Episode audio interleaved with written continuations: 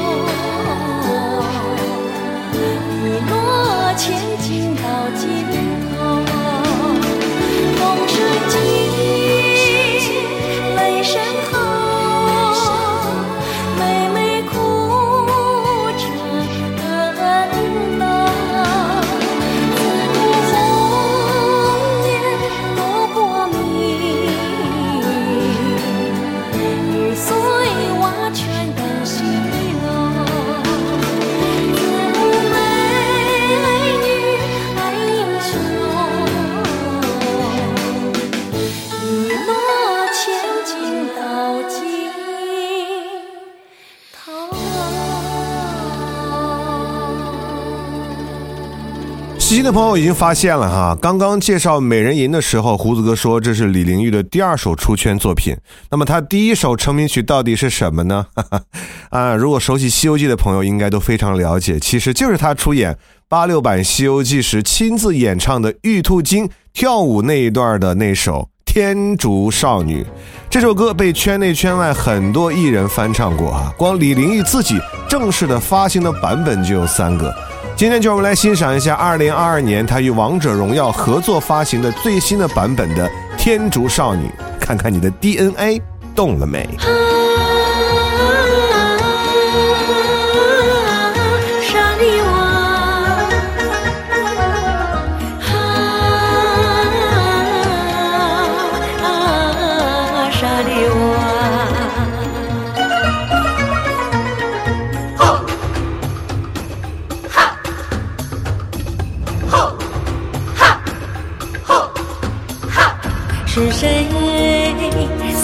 你来到我身边？是那圆圆的明月，明月。是那潺潺的山泉，是那潺潺的山泉，是那潺潺的山泉，山泉。